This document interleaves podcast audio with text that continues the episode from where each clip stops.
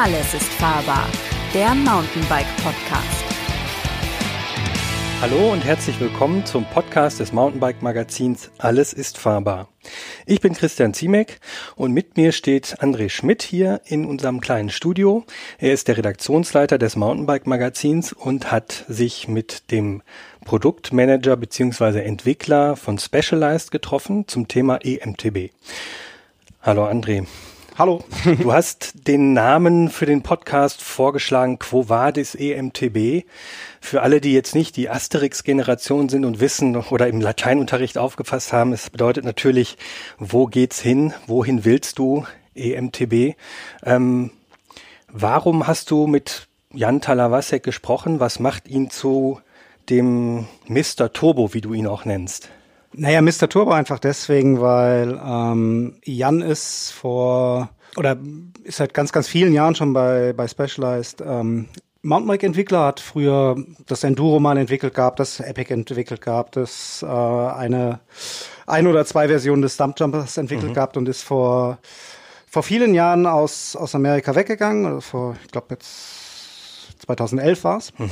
Ähm, ist mit einer ganz kleinen Unit in die Schweiz gegangen mit dem mit der Aufgabe, das Thema E-Bike anzugehen. Warum ausgerechnet in die Schweiz? Die wollten oder sie wollten nach Europa zurück. Das mhm. war beim Jan hat es glaube ich auch private Gründe gehabt, weil ähm, weil die Green Card seiner Frau ausgelaufen ist. Dann gab es mehr Möglichkeiten für Europa und man die haben oder die Truppe hat sich dann für für die Schweiz entschieden, einfach mhm. um mitten in den Bergen zu sein, weil ah, das war mhm tatsächlich so, so ein ausschlaggebender Punkt dafür. Ähm, das waren am Anfang eine Handvoll Leute, mhm. inzwischen ähm, sind es 35 und ja, das erste Rad, was was äh, was sie entwickelt hatten, war ähm, war eigentlich ein Commuter Commuterrad, also ein mhm. Urban-Rad, das den Namen Turbo ah, okay. trug und mhm. seitdem heißen alle E-Mountainbikes, die die von Specialized kommen, halt auch haben immer noch den Beinamen Turbo, also Turbo Levo, mhm. Turbo Knevo. Und das, was jetzt ganz neu ist, ist das Turbo Levo SL. Da war ich letzte Woche bei der bei der Präsentation, wo ich halt mhm. mit Jan Talavasek dann auch gesprochen habe. Und das ist sicherlich noch mal, ähm,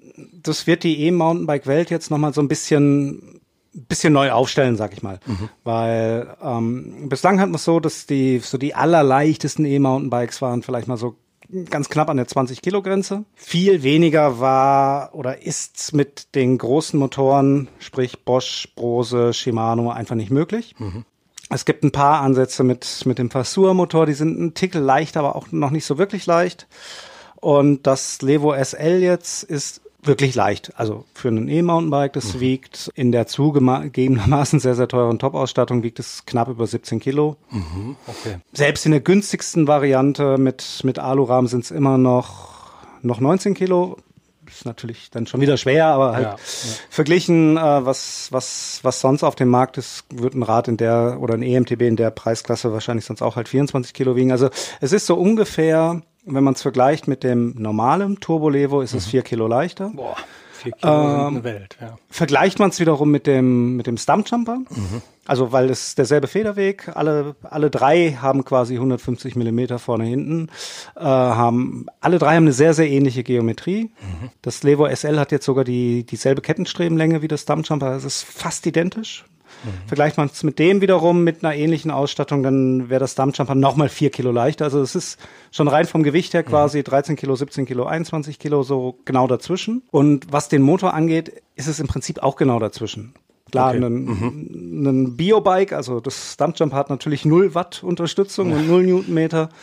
Ähm, beim großen Levo sind es klassisch wie, wie bei allen E-Mountain-Bikes ein bisschen über 500, äh, 500 Watt und so circa 80, 85 Newtonmeter halt mhm. Peakleistung. Und beim Levo SL sind es jetzt nur so circa 230 Watt und 35 Newtonmeter. Das heißt, es mhm. unterstützt Specialized hat es so gesagt, jetzt äh, es ist zweimal du. Also ähm, okay, aha es, beim Lever sagen sie, es unterstützt dich quasi mit der vierfachen Kraft, die mhm. du selber hast. Und beim Lever SL sagen sie, das unterstützt dich mit der zweifachen Kraft, die du selber hast. Es ist auch ein ganz kleiner Akku nur Verbrauch, äh, verbaut, der mhm. dennoch sehr, sehr weit reicht. Mhm. Was Eben weil sehr weit?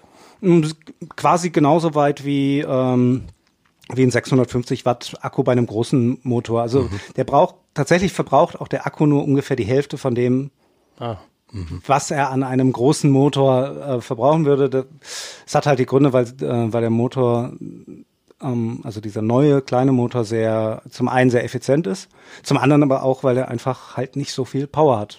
Ein Smart Motor ähm, braucht halt auch deutlich weniger Sprit als der Motor im, in der S-Klasse. Mhm, ja. Fährt dafür halt auch nicht, nur nicht so schnell. Und deswegen ist es, ist es eine spannende Sache, glaube ich, weil es wirklich so ein bisschen die Brücke schlägt. Es fährt sich extrem natürlich. Also es ist, glaube ich, vermutlich so das Kilo. erste, das erste EMTB, was man auch mit ausgeschaltetem Motor wirklich halbwegs vernünftig fahren kann. Man kann es auch über dieser diese Grenze von 25 km/h hinaus ganz normal treten. Also man merkt es kaum, dass der Motor dann nicht mehr unterstützt. Man hat aber allerdings, wenn man jetzt, oder um es ein bisschen anders nochmal zu erklären, wenn man, wenn man von einem normalen E-Mountainbike runtersteigt und dann auf das Levo SL steigt, denkt man erstmal, ach du Scheiße, Motor ist kaputt. Weil es dann im Vergl- Vergleich halt so wenig schiebt. Kommt man natürlich wiederum von einem, von einem Biobike dann oder von einem Pushbike, dann, dann merkt man es natürlich schon, oh, okay, da, da schiebt ja doch ein bisschen, bisschen was. Also es hilft definitiv, wenn man so diesen E-Bike-Gedanken mit sich trägt, so, okay, ich habe zwei Stunden Zeit, wie viel kann ich jetzt fahren? Mit dem normalen Bike schaffe ich vielleicht zwei Abfahrten und mit dem Turbo Levo würde ich, also mit dem großen Levo würde ich vielleicht vier schaffen und mit dem schaffe ich dann halt vielleicht drei. Ah ja, okay. Also es ist sehr so zwischen den beiden Welten, was halt wirklich klasse ist, dass es sich vom Handling halt auch fast wie ein normales Rad anfühlt. Also es fühlt sich eher wie ein bisschen schweres Enduro an. Also man kann völlig problemlos damit springen, Bunny Hops etc. All das, was einem mit einem schweren, dicken E-Mountainbike dann halt doch einfach schwerfällt, was, was mir auch oft so beim, beim E-Mountainbike-Fahren so den Spaß raubt. Also klar, man kann über alles drüber brauteln. Aus der Ruhe bringen lässt sich so ein 24-Kilo-Rad ja eh nicht, aber wenn man mal so, so mal eben um die Kurve flicken will oder mal mit, mit einem Bunnyhop über einen größeren Baumstamm äh, mal drüber hupfen will, dann bricht man sich halt äh, mit so einem schweren Ding immer, immer gefühltes Kreuz und das ist jetzt mit dem Rad tatsächlich nicht, ähm, nicht der Fall. Dennoch, das wird, äh, glaube ich, ganz, ganz spannend, ob dieses Rad wirklich eine, eine Käuferschicht findet. Also nicht nur, weil es in den Top-Versionen auch sehr, sehr teuer ist, sondern weil es vielleicht wirklich so, ja, demjenigen, der ein E-Mountainbike will, dem ist es dann halt nicht eh genug. Und der Rest bleibt vielleicht da dann doch beim klassischen Bike. Von daher wird's wird's extrem spannend, was da passiert. Und Ah, ja. ja. genau über das haben wir uns sehr, sehr lange und sehr ausführlich Sehr unterhalten. ausführlich, okay, also knapp eine Dreiviertelstunde, wo ihr auf alles eingeht, Entwicklung etc., Blick in die Zukunft und so weiter. Okay, damit wünschen wir euch jetzt äh, viel Spaß und ähm, hört euch auch unseren nächsten Podcast an. Hand aufs Herz, wann bist du das letzte Mal Mountainbike ohne Motor gefahren? Boah, jetzt fängst du mit einer schwierigen Frage an. Äh, bei meinem letzten USA-Aufenthalt oder Besuch im Dezember. Weil's kein, weil kein anderes Rad gerade da war. Ist ja nicht so lange her. Und wie war's? Komisch. Weil es, klar, ähm, man gewöhnt sich relativ schnell wieder an, an, an, an das Rad, aber du fährst halt äh, nur drei Runden in Santa Cruz anstelle fünf. Und äh, ich fahre halt lieber fünf. Ja, um es vielleicht mal so ein bisschen zu erklären, Jan ist quasi so ein bisschen das Mastermind hinter, hinter den Specialized Turbo Rädern, also hinter den E-Bikes von Specialized, die eins nach dem anderen ja wirklich in der, in der Szene auch Maßstäbe gesetzt haben. Ähm, aber das war ja auch nicht immer so, als wir uns, glaube ich, kennengelernt haben. Das ist inzwischen wahrscheinlich auch schon 15 Jahre her. Eine Weile Ähm, her. Ja, ja. Da hast du ja noch ganz andere Dinge gemacht oder äh, vielleicht stellst du dich einfach mal ein bisschen vor. Okay, okay. Äh, fangen wir von Anfang an. Äh, Jan Talavasek, ähm, mittlerweile, du mir nachrechnen, 43 Jahre alt, äh, äh, eigentlich, äh, Maschinenbau studiert, Fahrzeugtechnik. Nach meinem Studium Kurzaufenthalt bei Audi, habe kapiert, dass äh, Autos nicht mein Ding sind. Äh, bin vier Jahre bei Votec gewesen. Ich glaube, wir sind uns damals auch bei Votec mal über den Weg gelaufen. Später, glaube ich, erst. Tatsächlich ist bei Specialized. Wahrscheinlich, ja. Seit äh, Anfang 2005 bei Specialized. Äh, bin als Deutscher rübergezogen nach äh, Kalifornien, äh, meine Frau mitgenommen. Ähm, dort äh, habe ich äh, einige Jahre Full Suspension Mountainbike entwickelt, äh, primär mit Fokus eigentlich auf Full Suspension und Carbon. Äh, Plattformen wie Epic, Stumpjumper, Enduro äh, kam aus meiner Hand. Äh, nur zusammenzufassend, äh, die äh, erste tapered äh, Steertube Gabel überhaupt in der Mountainbike-Welt äh, kam aus meinem Rechner. Through Axle Cross Country kam aus meinem Rechner, Autosack etc.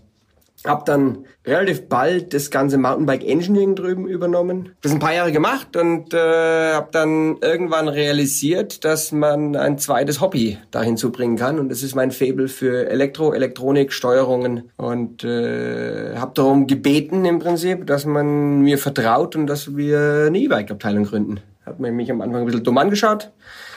Äh, um es abzukürzen, 2010 haben wir die ersten E-Bike-Projekte angefangen. Äh, damals war ich noch in den USA, in Kalifornien. Ähm, Mitte 2011 zusammen mit Marco, Marco Sonrager, äh, Produktmanager, sind wir dann in die Schweiz gezogen, haben unser Schweizer R&D-Office aufgemacht. Und seitdem entwickeln wir Turbo-E-Bikes in der Schweiz. Wie gesagt, wir kennen uns ja schon ein paar Jahre länger und ganz ehrlich, als wir uns kennengelernt haben, ähm, da war eh Mountainbike für mich noch gar nicht vorstellbar. Also ich hätte zu dem Zeitpunkt nie gedacht, dass es sowas gibt. Wann, wann hast du gemerkt, okay, da kommt was? Ich muss zugeben, also am Anfang, klar, ähm, wir kennen alle die Anfänge vom E-Bike. Das war der elektrifizierte Rollstuhl. Das war für, für unsere Großeltern und äh, für Leute, die Hilfe brauchten. Ähm, ich muss jetzt echt zurückdenken. Aber beim, wir gehen auf Enduro 2009, 8. Ich hatte immer so diesen Projektnamen E6 Trail. Electric 6-Inch Trailbike. Äh, das war immer mein Traum. Das wollte ich irgendwann mal machen. Ähm, warum? Weiß ich nicht. Ich hatte einfach äh, relativ früh auch äh, gemerkt, Mountainbiken macht Spaß. Äh, ich habe tierisch Spaß am Hochfahren. Aber wenn man es einfach öfter machen kann und äh, im gleichen Zeitrahmen, äh, dann macht es noch mehr Spaß. Ähm, genau. Also ich möchte sagen, der erste Gedanke geht zurück auf 2000 acht, neun, so um den Dreh rum. Um, da waren wir allerdings noch weit weg und hatten nicht gewusst, was das alles heißt. Also da hatten wir keinen blassen Schimmer von irgendwas. Du bist ja jetzt auch keiner, der, äh, der den Rollstuhl zwingend braucht. Also du bist ja auch fit und ähm, fährst super Mountainbike. Ähm, was, was fasziniert dich selber an dem? Also warum fährst du selber gerne gerne E-Mountainbike? Du bräuchtest es ja nicht. Nee, stimmt. Also okay, ich, ich versuche halbwegs fit zu bleiben. Ähm, bin kein Rennfahrer, aber ich komme die Berge schon noch selber hoch. Ähm, was, was faszinierend ist, okay, ähm, Familienvater, drei Kinder, ich habe einen Job, ich habe eine Familie, äh, ich habe äh, wie jeder andere auch eine Mittagspause, die irgendwann zu Ende ist und irgendwann wird es abends dunkel. Am Wochenende hat man noch andere Sachen vor und relativ schnell realisiert, dass ein E-Bike nicht nur, dass es jetzt dieses, man kennt jeder, äh, man, man setzt sich drauf und hat das Grinsen im Gesicht, weil man Berg hochgeschossen wird. Auch um, darum geht's ja gar nicht. Man kann in der verfügbaren Zeit, die jeder zur Verfügung hat, einfach mehr Spaß haben. Und man kann äh, noch mehr Trail äh, erobern. Es ist interessant. Wir haben, äh, wir haben ein sehr gutes Trail-Netzwerk um Schweizer Office. Als wir angefangen haben, Levo zu fahren, was wir an Trails gefunden haben, neue Trails, weil man einfach ausprobiert und noch weiter in die Wälder und noch weiter in das Trail-Netzwerk reinkam. Das ist faszinierend. Und irgendwann merkt man bei den ganzen E-Bike-Rides, die, die Herzfrequenz ist oben, man ballert genauso mit äh, hohen, hohen, hohen Powerwerten, man fährt nur mehr. Und dann fragt man sich, hey, warum, warum äh, sollte ich überhaupt noch ein Pushbike fahren? Wir nennen die nicht motorisierten Fahrräder bei uns äh, Pushbikes. Wenn ich auf einem Levo das gleiche habe, nur mehr. Ähm, und darum ging's auch. Äh, auch interessant. Äh, als wir das Levo damals angefangen haben zu entwickeln, war das Ziel, wenn wir Sonntag früh in den Keller gehen und wir sind in der Luxussituation, dass wir mehr oder weniger alle Fahrräder zur Verfügung haben und man nimmt ein Levo aus freiwilliger Entscheidung, weil man Lust drauf hat und nicht, weil man muss aus irgendeinen anderen Gründen, dann haben wir das Ziel erreicht. Und genauso haben wir auch das Levo entwickelt. Also nicht, weil irgendjemand Marketing, Business gesagt hat, wir müssen hier und da, und, sondern wir haben das Ziel für uns. Und das haben wir erreicht. Und äh, seit, äh, ja, du hast mich vorhin gefragt, wann ich das letzte Mal Pushbike gefahren bin ich sag's mal andersrum, in den letzten zwei Jahren habe ich weniger als zehn Push-Bike-Rides. Mhm. Also freiwillig setze ich mich nicht, äh, nicht mehr drauf. ähm, das ist vielleicht ganz, ganz interessant. Ich weiß gar nicht, wie, wie viele Jahre es her ist, aber als ich das erste Mal auf einem Mountainbike, auf, auf einem E-Mountainbike saß, ja. ähm, bekannter Hersteller, der damit danach ziemlich groß rausgekommen ist, ähm, habe ich für mich sofort gedacht, wow, okay, da passiert was. Hm. Aber das Rad war beschissen. Also auf gut Deutsch. Das war, äh, da war quasi alles falsch dran, was man an einem Mountainbike falsch machen kann. Es war zu kurz, es war zu steil, es war zu schwer. Ähm, wo, wo habt ihr da angesetzt? Oder weil, also wie, wie kam es dann zum Levo? Okay, ähm, ein, ein, gibt, also ich meine, Levo, wir waren ja einer der letzten überhaupt am Markt, die ein E-Mountainbike gebaut haben. Also jeder, jeder Hersteller weltweit hatte bald ein E-Mountainbike. Äh, bis auf Ausnahme von ein paar, die heute noch keins haben. Ähm, wird sich auch ändern. Ähm, unser Ansatz generell bei Specialized, und das bezieht sich jetzt nicht nur auf E-Mountainbikes, wenn wir was machen, dann machen wir es richtig und dann ziehen wir es durch. Und äh, wir nennen kein Mountainbike ein Mountainbike, wenn sich nicht so fährt, wie wir Mountainbike fahren. Da muss die Geometrie passen, da muss Suspension passen, da müssen die Bremsen passen, da muss äh, Kinematik passen, da muss auch die Optik passen und Standover-Height und die Steifigkeit und dieses ganze Gesamtpaket. Wir verkaufen ja nicht nur irgendwie ein paar Rohre mit einem Motor dran geschweißt, sondern wir verkaufen eine, mittlerweile eine Experience. Und wenn die als Gesamtpaket nicht passt, dann machen wir es nicht. Oder wir gehen, wir sagen so above and beyond und investieren in alles, und äh, dann entwickeln wir halt dieses Mountainbike. Aber nimm, nimm, nimm's Levo. Ähm, wir haben extrem lange gewartet, weil die vorhandenen Antriebssysteme am Markt haben uns nicht erlaubt, das Rad zu bauen, was wir wollten. Ging nicht. Äh, Anschraubbatterien, die Motoren haben uns nicht gepasst und und der Durchbruch war im Prinzip dann, dass wir einen Motorenhersteller gefunden haben, mit dem wir eine Kooperation eingegangen sind, wo wir den hintunen könnten, dass er passt für uns, der uns auch so entspricht von dem, was wir erwarten von einem Motor. Also es soll ja kein Motorrad sein, sondern es muss ein, ein, ein echtes Fahrgefühl sein.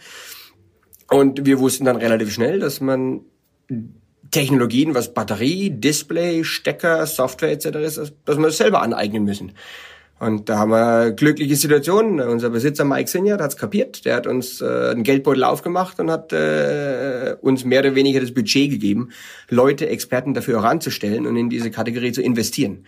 Weil wenn wir nur shoppen gegangen wären, hätten wir das nie machen können. Also wir müssten, äh, muss die Technologie, die, die anlernen, muss die richtigen Leute haben, muss die richtigen Komponenten genau für diese Experience, die wir wollen, eigentlich entwickeln. Weil kaufen kannst du nicht.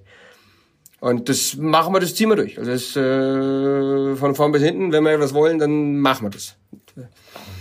Wie schwer war das bei Mike Sinyard? Ähm, weil, ich meine, Specialized ist für mich früher immer eine Marke gewesen, oder ist es immer noch die, natürlich ein, eine, auf der einen Seite ein, ein Race-Fokus hinter sich hat. Ich meine, ja. ihr habt Cross-Country-Teams, ihr ja. habt Downhill-Teams, ihr habt Weltmeistertitel noch und Löcher gewonnen. Ähm, auf der anderen Seite war Specialized für mich auch immer, ich glaube, vom, vom ersten Stumpjumper an war es immer synonym für mich auch für, für Trailriding, für, ja. Ähm, ja, für pures Mountainbiken einfach. Ja. Ähm, und dann kommst du und sagst, ich mache jetzt ein, äh, ich mache jetzt ein Elektrofahrrad. Und genau. Mike hat dich nicht rausgeschmissen. Äh, nee, aber ganz im Ernst, er war nervös, weil äh, es gibt andere Hersteller, die in der Vergangenheit versucht haben, Motorräder zu bauen und sind damit Vollgas an die Wand gefahren. Und äh, Mike hat es geschafft, die Marke zu einer absoluten Performance-Marke äh, über die Jahre hinzubekommen und hat schon Angst gehabt, dass wir hier von etwas wegdriften und den Fokus verlieren, für was wir stehen. Hat dann aber relativ schnell mit Prototypen, die wir ihm gegeben haben, gemerkt, dass das eigentlich alles beinhaltet, wofür die Marke steht. Es ist Performance, es ist, äh, wir bringen die Leute zum Trailriden, wir, wir Leute haben Spaß drauf äh, und äh, er hat eigentlich über Nacht kapiert, welchen Stellenwert es hat. Und äh, eine der ersten Aussagen war von ihm auch, äh, er hat das Gefühl, dass es einen größeren Impact für die Industrie hat als damals die Entwicklung der Federgabel. Rückblickend ähm, muss man sagen, so daneben war er gar nicht und hat uns einfach mal erlaubt, irgendwas zu machen. Okay, was uns extrem zugute kam, ist, ähm, wir haben uns isoliert vom normalen Entwicklungsteam. Wir haben wie ein Startup-Unternehmen in der Schweiz, im, im netten Kam, ein, ein, ein R&D-Office aufgemacht. Wir konnten unabhängig von allen anderen, unabhängig vom Alltagsgeschäft, äh, unser eigenes Ding machen. Das heißt, wir haben das Alltagsgeschäft eigentlich nicht interrupted, also unterbrochen oder irgendwie Leute auf falsche Gedanken gebracht. Wir haben unser eigenes Ding gemacht und konnten so eigentlich als Startup nebenher das Ganze großziehen. Ähm, wichtig war nur, es muss ein Produkt sein, das würdig ist, den Namen Specialized zu tragen. Also wir hätten, äh, wir hätten nicht, bloß nicht irgendein Hardtail rausbringen können, wo einfach nur, ich sage jetzt ganz banal, Bosch erste Generation einfach angeschraubt war mit einem externen Akku über irgendwelche Schellen rangeschraubt. Das ist nicht Specialized, das sind nicht wir. Das hätte Mike nie zugelassen. Und wie ist das jetzt? Ich meine, Specialized macht ja nach wie vor Stumpjumpers und Enduros und ähm, Demos Und immer noch sehr und Epics und die ja erfolgreich und auch gut. Ähm, Ja. Gibt's da jetzt irgendwie seid ihr jetzt die Konkurrenz im eigenen Hause oder gibt's einen riesen Shift jetzt zu euch und, und ihr seid auf einmal doppelt so viel wie, wie die Jungs in Morgan Hill, also in, in den USA oder was passiert da jetzt bei euch? Ja, es ist ganz spannend. Also das ist äh, nebst dem Produkte entwickeln, äh, ja, drehen wir die ganze Firma auf den Kopf. ähm, zu Beginn hat uns jeder ignoriert. Weil was lass die machen, das ist sowieso nur eine Blase. Nebst Fatbikes werden irgendwann die E-Bikes auch wieder kollabieren und wir werden sie nicht mehr sehen. Ähm, irgendwann kamen dann die ersten Kollegen aus USA und so, ja, ich, darf ich das auch mal probieren? Und haben ein bisschen Interesse geweckt wir sind schon sehr competitive aufgebaut und oder aufgestellt und äh, wir haben monatlich äh, haben wir Charts, wo wir Umsatzzahlen äh, für die jeweilige Kategorie sehen. Und äh, irgendwann ist halt E-Bike gewachsen und gewachsen und gewachsen und plötzlich merken andere äh, Kategorien primär am Anfang Mountainbike von wegen, oh, da tut sich was. Und da war natürlich Competition da. Ähm, und dann muss man Leute zusammenbringen, muss ihnen zeigen, dass wir, wir sind die gleiche Firma, wir gehören eigentlich zusammen.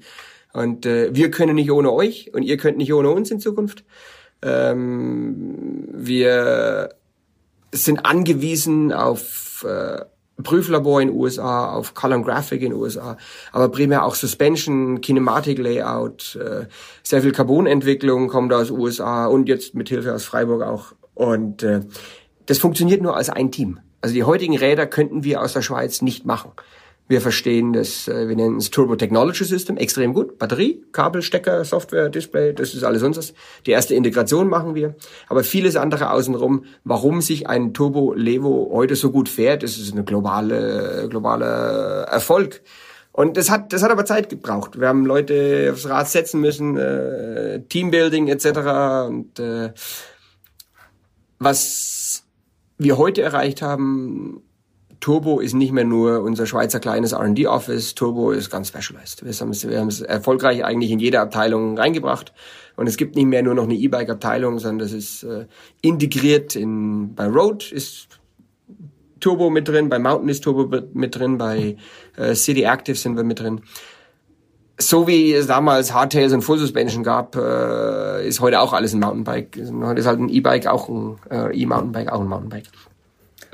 Ähm, hilft dir das dann vom, vom Standing her, dass du ja im Prinzip genau das, in Anführungszeichen, das andere vorher ja selbst gemacht hast? Also Carbonentwicklung, Suspension-Entwicklung, ähm, Geometries, man Ja, Specialized, also Specialized Pushbikes, so wie, wie, wie du es nennst oder wie ihr es nennt, waren ja auch unter, ähm, als du das Engineering da gemacht hast, äh, waren es ja auch erfolgreich. Na klar, logisch hilft es. Also wenn man, äh, wenn es zu harten, harten Diskussionen kommt und man hat eine gewisse, gewisse Reputation, Reputation in der Firma, dann äh, hören auch Leute zu.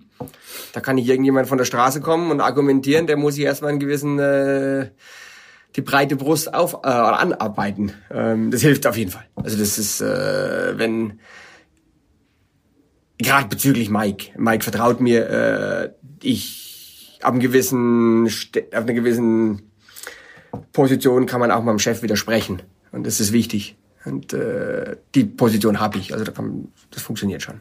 Aber war das am Anfang auch so, als du dann Nö. quasi mit dem, mit dem Thema in die Schweiz gegangen bist? Also selbst für uns als Magazin war das so äh, ein bisschen komisch, weil da geht jetzt der, der, der erfolgreiche Entwickler von, äh, von Specialized geht mit zwei, drei Mann in die Schweiz und, Genau. und macht jetzt am Anfang was, das, Was- das erste Rad war ja noch ein Urbanbike, glaube ich, und macht jetzt, genau. Nach, und, äh, und macht jetzt Trekking, Trekkingräder mit, mit Motor. Genau, ist so. Also nach, nach vielen Jahren erfolgreicher Mountainbike-Entwicklung mit äh, Weltmeistertiteln und Olympiatiteln und äh, unendlich vielen äh, Testsiegern, dem sich abzuwenden und plötzlich ein Cityrad zu bauen mit einem Motor, von außen gesehen ein großer Schritt.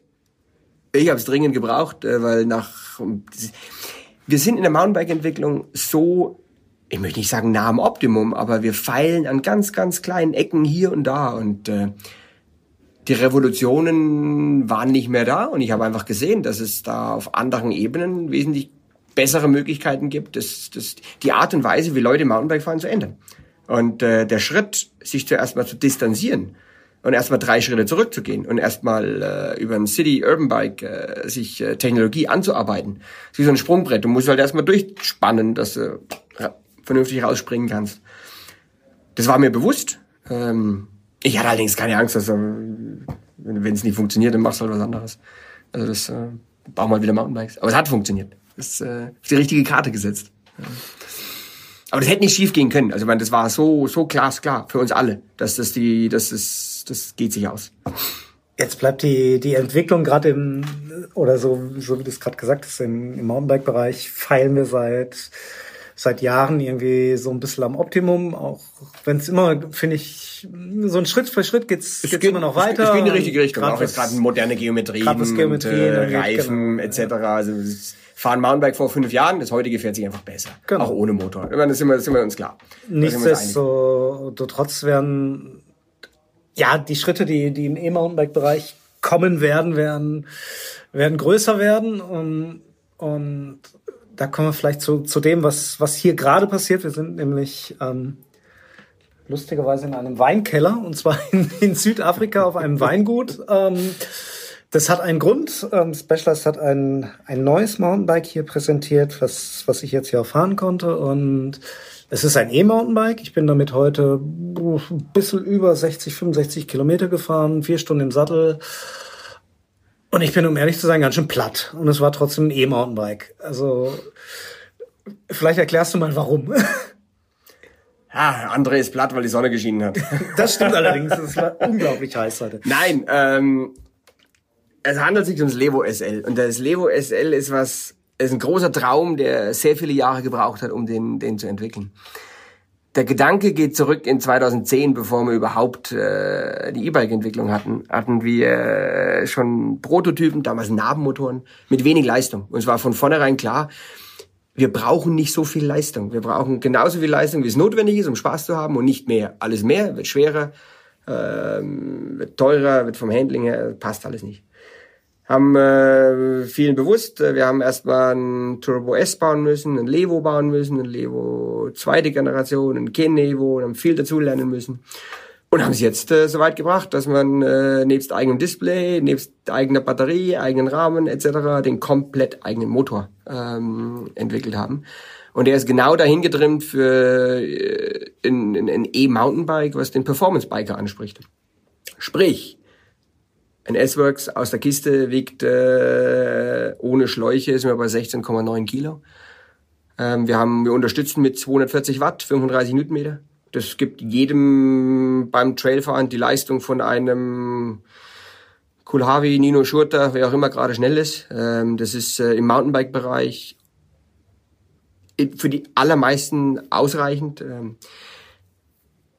es ist ein sehr sportliches Fahren, es ist ein sehr angenehmes Fahren, es ist ein sehr natürliches Fahren.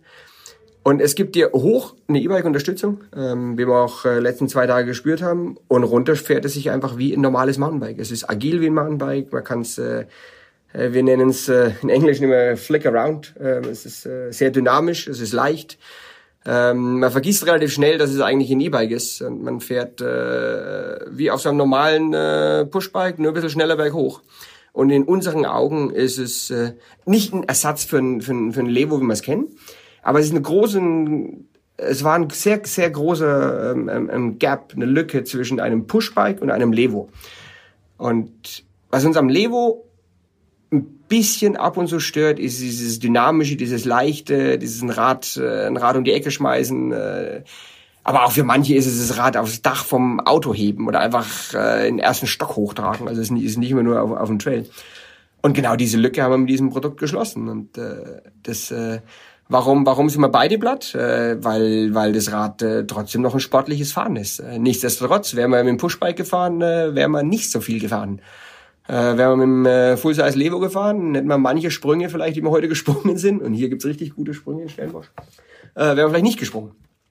Also, äh, ein sehr spannendes äh, neues Produkt und äh, wir freuen uns darauf, die Branche mit diesem Produkt wieder auf den Kopf zu stellen.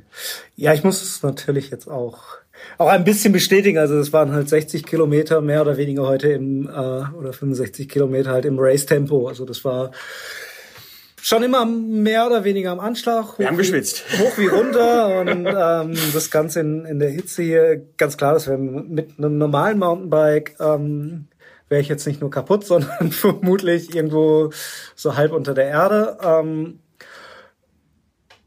und ja, definitiv, fährt sich anders. Also es fährt sich wie ein nicht ganz leichtes Enduro, sagen wir es mal so. Ähm, aber es ist vom, vom Fahrgefühl, äh, vom Fahrgefühl weit entfernt vom, vom klassischen E-Mountainbike oder vom schweren E-Mountainbike mit 22, 23 etc. Kilo. Ähm, nichtsdestotrotz, wen, wen wollt ihr damit jetzt, jetzt ansprechen? Weil ähm, die, wenn ich jetzt aktuell so gucke und mir mal ähm, Anzeigen angucke oder auch wie die Firmen für ihr E-Mountainbike werben, dann steht da eigentlich immer drin, starker Motor, super Unterstützung, Drehmoment von 90 Newtonmeter, 800 Wattstunden Akku und so weiter und so Richtig. fort. Also die ganze Industrie geht ja eigentlich gerade dahin, dass der Motor wird stärker, der Akku wird größer. Muss er auch, weil der Motor Power hungriger ist. Und das ihr ist kommt, ja, das, ist das, was das Leidtragen der großen Motoren ist. Ihr kommt jetzt, ich sag's mal, ich sag's bewusst jetzt mal gemein, ihr kommt jetzt mit der Sparversion davon. Genau, wir bauen einen kleinen Motor und eine kleine Batterie. Ähm, äh, wen sprechen wir an? Das wird ganz spannend. Das muss, glaube ich, jeder auch ein bisschen für sich selber entscheiden. Also und unter uns ganz ehrlich, äh, wenn jemand mit dem Kinderanhänger mit zwei Kindern hinten drin auf die Alm hochfährt, äh, der wird sich mit diesem Modell vielleicht ein bisschen schwerer tun. Ähm, wenn ich aber jemanden hab, der eine gewisse Grundfitness mitbringt und einfach äh, Wert auf äh, Trail-Riding Qualität legt ähm, und sehr gern auch technische Strecken runterfährt, ähm, der sollte sich ernsthaft überlegen, dieses Rad mal Probe zu fahren. Generell Räder Probe fahren, man kann auf dem Datenblatt ein Fahrgefühl nicht rüberbringen. Ähm, wo kommt auch der Hintergedanke von dem Ganzen her? Ja, wir waren seit, ich habe vorhin gesagt, seit 2010 wollen wir das eigentlich machen. Ähm, es, wir, wir, wir, wir machen sehr viel Market Research, wir fahren viel mit anderen, äh, wir wissen auch, äh, wie Leute unsere Produkte benutzen. Äh, wir unterhalten uns mit vielen Leuten und die Frage kommt auch oft auf in irgendwelchen Focus Groups, ähm, wie viel, wie viel leichter könnte man das Rad bauen, wenn man den Turbo-Mode weglässt? Weil viele fahren einfach nicht im Turbo-Mode. Ähm, und der, der, der, das Verlangen, leichte Räder zu bauen, ist schon immer da gewesen. Ich meine, das sieht man beim Levo. Das Full-Size Levo, je nachdem, wie man es aufbaut, kommt heute schon auf 20 Kilo. Und, äh, aber das Verlangen noch leichter und die Leute sind gewillt, den Turbo-Mode aufzugeben, weil sie nicht brauchen. Und das Spannende an der ganzen Geschichte ist eigentlich, okay, wenn ich das Ganze weiterspinne, wenn ich den Turbo-Mode wegnehme und einfach die Leistung halbiere, wir sind jetzt bei knapp 45 Prozent der Leistung von einem Full-Size-Libo, dann kann ich natürlich auch die Batterie ähm, kleiner machen und habe trotzdem die gleiche Reichweite. Das ist auch ein Punkt. Also haben wir jetzt, äh, saugen wir das Ding jetzt nach einer Stunde leer? Nee, wir haben es heute wieder bewiesen, äh, können locker 1000 Höhenmeter fahren auf der internen Batterie. Und obendrauf haben wir noch einen äh, Range Extender, eine externe, da kann ich äh, pro, pro Flasche das Ganze nochmal um weitere 500 Höhenmeter erweitern. Und wenn ich drei Flaschen dabei habe, dann habe ich mehr Energie, als ich überhaupt fahren kann. Das heißt, die Reichweite ist eigentlich interessanterweise in Fahrstunden identisch mit dem Levo. Das heißt, wenn ich zwei Leute losschicke, einen mit dem Levo und einen mit dem Levo SL und beide fahren los im Levo-Mode, äh, äh, sorry, im Turbo-Mode, die sind nach gleicher Fahrzeit in Stunden leer. Warum? Einer hat einen Riesenmotor und saugt das Ding äh, schneller leer, der eine hat einen kleinen Motor und hat, äh, fährt sparsamer. Äh, und das äh, zahlt sich eben aus. Und eben zurückzukommen auf das, was ich ganz am Anfang gesagt habe. Wir entwickeln Mountainbikes, die sich so fahren sollen, wie wir das erwarten. Das heißt, äh, wenn das jetzt irgendwie eine Mogelpackung wäre, das wird man ja selber nicht fahren. Und äh, was bin ich die letzten zwei Jahre gefahren? Äh, ich bin ausschließlich Levo SL gefahren. Außer es gab Gäste und wir durften nicht. Nichtsdestotrotz, was auch ganz spannend ist, äh, ich nehme gern unser Office als Indikator, äh, wie gut ein Produkt ankommt. Wir haben im Office auch Mitarbeiter, die sind Levo-Fahrer, die genießen die 90 Newtonmeter, einen Berg hochballern und runterschredden und mehrere Runs und das ist einfach, das ist ein anderes Fahrgefühl, ist ein anderer Fahrer und das ist ganz schwer zu sagen, was ist für wen geeignet. Ähm, wichtig ist äh, ausprobieren. Aber auf jeden Fall, es ist, äh, es, es ist ein neues Produkt, was so noch nicht da gewesen ist. Und es ist eine neue Art von Mountainbiken, die einigen die Augen geöffnet wird. Definitiv, also wird auch für uns Stichwort Test gar nicht so einfach, das jetzt einzuordnen, weil es ähm, Stand heute erstmal alle Kategorien sprengen. Also wenn wir es mit einem, mit einem klassischen E-Mountainbike vergleichen würden, wird es irgendwie hunderte von Punkten mehr beim, beim Gewicht bekommen. Und die ist wahrscheinlich gleichzeitig bei Null Punkte bei Bauer. genau bei äh, bei bei der Kraftunterstützung wieder wieder verlieren würde. Reichweite, wie wie du es gesagt hast, ähm, da kleiner kleiner Einschub von mir. Das ist in der Tat faszinierend. Ich bin eigentlich davon ausgegangen, als ich gehört habe, wie viel 310 Wattstunden, richtig? 320 Wattstunden. 320 Wattstunden internen- Akku intern ähm, bin ich eigentlich davon ausgegangen, dass ich nach einer halben Stunde nach Hause laufe.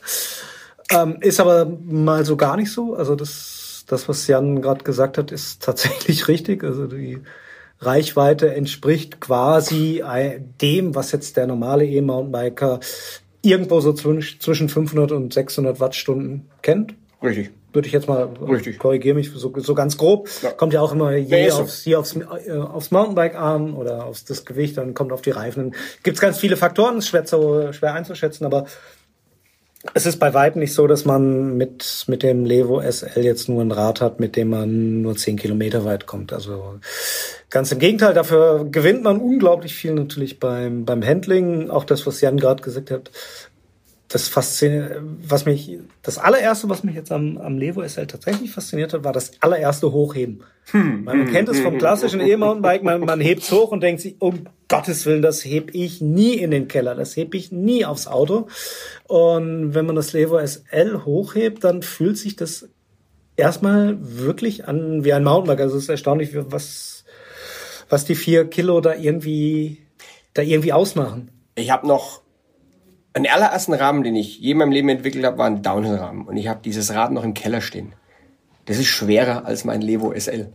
Das wiegt irgendwie 18, Komma irgendwas Kilo. Und das Leben, mein, mein persönliches Levo SL wiegt äh, je nach Dreck und äh, wie Milch in den Reifen ist, zwischen 15,9 und 16,1. Ähm, es ist, äh, das ist ein Gewicht, was völlig, was völlig äh, akzeptabel ist. Es ist, äh, wenn ich mich heute auf den Trail stelle, wo sehr viele Enduro-Räder unterwegs sind und einfach mal die ganzen Räder wiege, es gibt heute genügend Enduros, die wiegen genau das.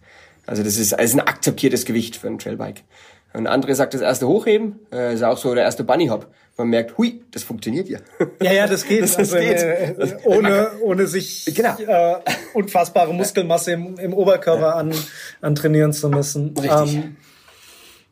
jetzt kommt es das S-Works out of the box mit, mit 17,1 Kilo. Ich denke in Größe M. Gemessen vermutlich oder Äh, gemessen Größe L mit Schläuchen ohne Pedale. Ah, okay. sogar noch mal ein bisschen größer. Und inklusive Werkzeug im Steuerer. Das hängt auch noch mit Ähm, drin. Das kostet natürlich auch eine Stange Geld. S-Works Liga halt. Ähm, nichtsdestotrotz, wenn, wenn ich das Geld eh schon habe, dann würde ich es ja wahrscheinlich auch noch problemlos getuned kriegen. Noch mehr Race-Reifen drauf. Äh, Richtig, kann ja jeder. hier noch. Das, Also ist, das, ist da das Ende der Fahnenstange Nee, gar nicht, nicht. erreicht? Oder? Überhaupt nicht. Also das ist ein relativ schönes Basispaket, was wir auf, ausliefern. Äh, Es ist äh, sehr trailorientiert mit äh, Trailgrid-Reifen, mit großen Bremsscheiben, mit stabilen Laufrädern. Wir wollen, dass es aus der Kiste raus ein fahrbares Trailbike ist, was nicht gleich auseinanderfällt. Nichtsdestotrotz, äh, du kannst es in mehrere Richtungen tunen. Du kannst äh, vorne auch äh, 160er Gabel mit noch dickeren Reifen und Stahlfeder hinten reinmachen und kannst ein echtes Spaßrad draus bauen. Du kannst aber auch, äh, was ich bei meinem Rad, äh, was ich hier hab gemacht habe, äh, Cross-Country Race äh, Laufräder reinmachen mit dünneren Reifen und hier und da ein bisschen abspecken und es eher für Touren optimieren. Also das ist äh, dieses Basispaket gibt Tuning-Möglichkeiten nach oben und unten in alle Richtungen eigentlich. Der, in der Hinsicht jetzt weiter? Also er- erwartest du, dass, dass da jetzt andere Hersteller nachziehen? Also ein bisschen, Ich- bisschen was gibt's ja, was, Richtig. was alles noch nicht so richtig den, Richtig. den Markt durchdrungen hat bislang. Genau. Also ich äh, weiß, dass andere anderen wird nicht gefallen, was wir hier tun. Aus folgendem Grund. Wir haben unseren eigenen Motor entwickelt und um dieses Rad zu bauen, gibt es im Moment keinen vergleichbaren Motor, der diese Performance ähm, abliefert, den man in absehbarer Zukunft äh, kaufen kann. Und äh, das heißt, wir werden eigentlich für das belohnt, was wir die letzten Jahre gemacht haben, ist das große Investment in, in diese Kategorie. Und wenn ein Hersteller ABC dieses Rad mit dieser Performance bauen will, dann muss er entweder selber einen Motor entwickeln, äh, wir haben vier Jahre gebraucht, vielleicht schafft er schneller.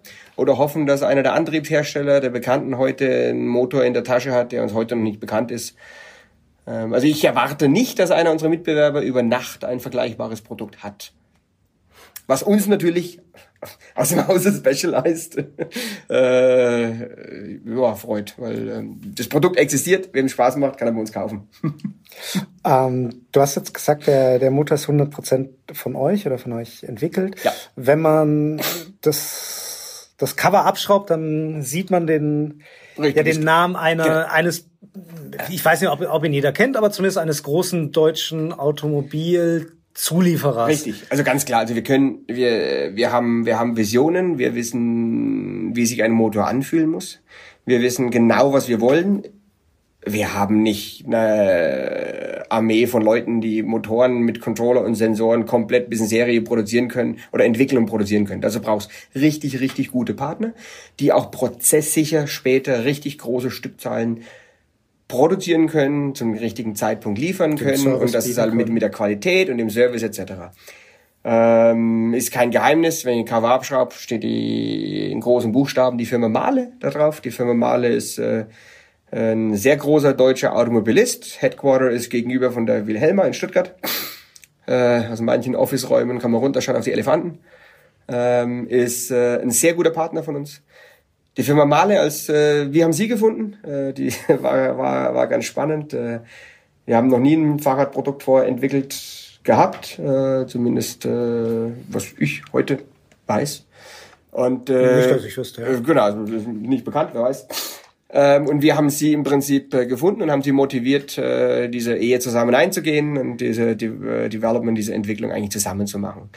Äh, sie bringen unendlich viel Erfahrung aus der Mechatronik, aus der Sensorik mit, aus äh, was, was, was, was NVH, Noise Vibration Harshness angeht, was, was, was, was, was Motorentwicklung angeht, aber auch eben dieses, äh, dieses, äh, was die deutschen Automobilisten sehr gut können, ist große Volumen produzieren, prozesssicher mit sehr hoher Qualität und äh, das, die, so, so einen Partner brauchen wir. Was wir können, ist, wir können äh, sehr gut definieren, was wir wollen. Wir wissen genau, wir wollen so und so viel Watt, so und so viel Newtonmeter. Wir wissen, bei welchen Temperaturen wir fahren. Wir wissen, bei welchen Kadenzen wir fahren. Wir wissen, worauf wir auch äh, das Augenmerk drauf legen müssen, wo wir, wo wir, wo wir sagen können, okay, da können wir was wegschneiden. Dafür müssen wir hier drauf aufpassen. Und im Prinzip äh, diese Entwickler an die Hand nehmen, zusammen auch mit unserer Entwicklung, wie es die, die, die, die Welle kommt von uns, die Gehäuseschalen kommen von uns, aber auch innen drin beim großen Layout innen drin äh, sind wir sehr stark involviert. Es gibt äh, einen Grund, warum die Kettenstrebe so kurz ist wie bei einem Stumpjumper, weil das ganze Motorenlayout äh, so angepasst ist, dass man eben eine kurze Kettenstrebe fahren kann. Ist das jetzt, bricht da irgendwie auch eine neue Welt an, dass jetzt die Fahrradindustrie, die ja auch schon einige Wandlungen hinter sich hat, das waren früher früher kleine, kleine Firmen oder Mini-Mini-Firmen im Prinzip, die viele nach der Boomzeit auch nicht mehr da sind. Das sind jetzt, jetzt große Firmen, viele, viele amerikanische Firmen, viele deutsche Firmen, unglaublich viel deutsches äh, Ingenieurswissen überall, bei fast allen Firmen. Und jetzt kommt auf einmal die, die Automobilindustrie damit dazu, also gerade ja auch die Zuliefererindustrie. Ihr seid ja. jetzt mit zwei großen deutschen ja. Zulieferern quasi eine Ehe eingegangen. Ist das jetzt, ja, bricht da ein neues Zeitalter an? Ja, schon. Also ich meine, ich komme ich komm aus der Vergangenheit. Damals äh, Bretten, Tiefenbrunn, die Firma Votec. Ich komme aus so einer kleinen deutschen äh, Schmiede. Inklusive äh, diverser ja, inklusive Konkurse. Die, genau, ich habe hab drei Insolvenzen damals mitgemacht. Nach der dritten habe ich gesagt, jetzt reicht, ich gehe. Ähm, es, es ist schwierig, weil man, man, man, man kann nicht aus Mitleid Innovation bremsen. Und man muss schauen, auch als kleine Firma, dass man irgendwie diesen Sprung schafft. Das gilt nicht nur für die Firmen, das gilt auch für die Radhändler. Die müssen genauso schaffen, dass sie den Sprung schaffen in die Elektrowelt. Aber äh, eine Entwicklung, die wir im Moment stemmen, mit diesem Volumen, mit diesen äh, Technologien, äh, mit dieser Geschwindigkeit, es gibt wenig Firmen, die da mithalten können. Das ist so. Also das, das ist schade, aber auf der anderen Seite gibt es auch wieder andere Möglichkeiten für kleine, kleinere Firmen. Ich schaue jetzt gerade die ganzen Komponentenfirmen an. Wir brauchen trotzdem einen Lenker und einen Vorbau. Wir brauchen auch eine Kette, wir brauchen eine Kassette, wir brauchen Reifen, Schläuche, Speichen. Ähm, wir äh, haben gewisse Ansprüche, was Kettenblätter angeht, was Kettenführung angeht. Es gibt so viele Produkte am Fahrrad, die, weil das bleibt ein Fahrrad, das bleibt ein Mountainbike. Und äh, das ist ja das Schöne dran, dass auch weiterhin da die ganzen Zulieferer, die Griffe, Bremshebel. Äh, also in, in der Hinsicht ist es äh, eigentlich das gleiche Spiel wie vorher. Was schwierig wird, ist, äh, in der Vergangenheit konnte man relativ schnell seine eigene Fahrradmarke machen. Dann sind wir ehrlich, fliegt jemand nach Taiwan auf die Messe, sucht sich einen Rahmen raus, lässt ihn in grün lackieren, bestellt ihn in vier Größen und lässt ihn rüberschicken und schraubt eine Shimano XT-Gruppe ran. Diese Zeiten werden hart. Sie werden sehr hart. Auf der anderen Seite ist okay. Ist, äh auf der anderen Seite, die, was im Moment passiert, öffnet sehr viele neue Türen. Es sind kleine Firmen, die äh, Softwarepakete anbieten, die sehr spannend sind, Displaylösungen, die sehr spannend sind. Steckerfirmen kommen rein. Äh, die Liste ist unendlich, wenn man weiterdenkt, welche neuen Firmen die Möglichkeiten haben, da mitzumachen. Insofern, es, es, es verteilt sich nur anders, aber der Kuchen wird größer. Also das ist äh, die, die, die Leute, die da mitarbeiten, das werden nicht weniger, das werden wesentlich mehr, die werden nur anders verteilt. Und jeder hat die Chance mitzumachen. Mhm ähm, sorgt das dann am Ende nicht auch wieder für jetzt mal blöd gesagt noch mehr Durcheinander? Ich meine, wir, als wir angefangen haben, Mountain zu biken, gab's ein, ein Mountainbike. Das war gleichzeitig äh, das Cross-Country-Bike und das Downhill-Bike und alles. Genau. Ähm, dann äh, inzwischen haben wir bei, bei Mountainbike, es ist ja schon wieder fast zurückgegangen, aber natürlich immer noch unzählige Kategorien. Wir haben Cross-Country, wir haben Tour, Trail, wir haben All Mountain, wir haben Enduro, wir haben Freeride, Downhill und so weiter und so fort. Und fängt das jetzt beim E-Mountainbike auch an? Gerade jetzt mit dem Turbo SL, was irgendwie eine eigene Kategorie ist. Auf der anderen Seite kommen kommen E-Mountainbikes mit mit Schutzblech und Beleuchtung, die, die so ein bisschen so, so einen SUV-Charakter haben ja. Und, und ja auch ihre Käufer ja, finden ja auch zurecht. Absolut, absolut. Also diese Segmentierung, die du ansprichst, die findet definitiv statt. Äh, die ist auch gut so. Aber sie geht halt nicht klassisch wie früher in 20 Millimeter Schritten, sondern wir segmentieren halt anders. In äh, SL Power, in Full Power, in äh, Kenevo, bei uns ist es äh, der Freerider, ähm, fast schon Downhill-Rad. Die SUV-Kategorie, die Urban-Kategorie etc. Und die Segmentierung ist eher auf der Experience und nicht so einfach nur stumpf am Federweg. Was mich persönlich sehr freut, weil es gibt, wenn ich am Federweg mich messe, es gibt Räder, die haben nur 120 Millimeter, die fahren sich aber wesentlich besser als manche andere Enduros mit 160, die äh, anders ausgelegt sind. Das heißt, äh, diese ganze Segmentierung nach Federweg gefällt mir seit Jahren nicht mehr. Darum freut es mich eigentlich, dass wir gerade im E-Bike-Bereich eine andere Segmentierung reinkriegen. Äh, spannend wird's dann nur, ja, ich schaue jetzt gerade die Magazine an. Wie testet man das? Wie vergleicht man? Also ich meine, ich, ich, ich spreche es ganz offen aus. Ich wünsche mir, dass der Kunde hat ein gewissen, gewisses Budget. Ähm, man weiß ja heute nicht, kaufe ich mir einen, ich beziehe es jetzt mal auf Specialized, kaufe ich mir ein Stumpjumper kauf, oder einen Enduro, kaufe ich mir einen Levo SL, kaufe ich mir einen Full-Size Levo oder einen Kenevo und die untereinander zu vergleichen. Ähm, für den gleichen Trail, das ist spannend. Aber es gibt auch neue Möglichkeiten, dann die Räder zu vergleichen und zu testen. Also es, äh, bleibt spannend. Keine Ahnung, wie, was für eine Segmentierung wir in äh, zehn Jahren haben. Das Einzige, was gleich bleibt, wir haben Spaß am Biken, wir haben Spaß am, also der Grund, warum Leute aufs Fahrrad steigen, jetzt nehmen wir mal den Trailbiker, das ändert sich nicht. Die Leute suchen Adventure, die Leute suchen Erfahrung, gepaart mit Fitness. Äh, sie finden es schön, aus dem Alltag mal rauszukommen. Die Trails, äh, okay, Trails werden gebaut, aber im Endeffekt, wenn man jetzt schaut, zehn Kilometer ums Zuhause, die Trails sind noch relativ ähnlich wie früher. Ähm, das heißt, diese Motivation dahinter ist eigentlich gleich geblieben. Wir ändern nur ein bisschen die, diese Experience, diese Spielwiese, ähm, was wir ihm an die Hand geben, um das, was er ums Zuhause rum hat, wie er, wie er das nutzt. Und das macht Spaß.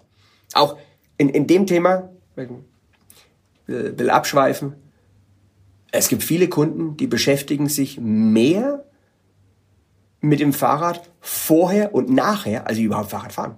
Man hat, ja immer zwei Hobbys. Das Radfahren und das Fahrrad selber. Es gibt ja so viele äh, Kunden, da bin ich, da, gehöre ich auch dazu, die das Fahrrad dann pflegen und tunen und viele stellen es dann noch ins Wohnzimmer und so. Und das, ist, das hat ja eigentlich mit dem Fahrradfahren nichts zu tun. Und diese Experience davor und danach, ich überlege mir genau, wo ich fahre und Routen planen und danach werden alle Statistiken angeschaut. Und das, wir, wir stehen ja da erst am Anfang von dem Ganzen. Äh, das motiviert mich viel mehr, als irgendwo die Headtyp-Steifigkeit nochmal um 0,3 Newtonmeter pro Grad zu erhöhen. Das wird irgendwann langweilig. Ich glaube, das ist ein gutes Schlusswort. Ich wollte eigentlich noch fragen, wo wir in fünf Jahren stehen, und das hast du jetzt eh schon ja. quasi mit beantwortet. In einem ähm, anderen Weinkeller irgendwann. also vielleicht mit einem, mit einem 10 Kilo EMTB oder vielleicht auch mit einem 15 Kilo Pushbike. Wir, eins wird sich nicht ändern, wir werden weiterhin Spaß beim Mountainbiken haben. Das hoffen wir. Jo. Danke dir. Danke dir. Alles ist fahrbar. Der Mountainbike Podcast.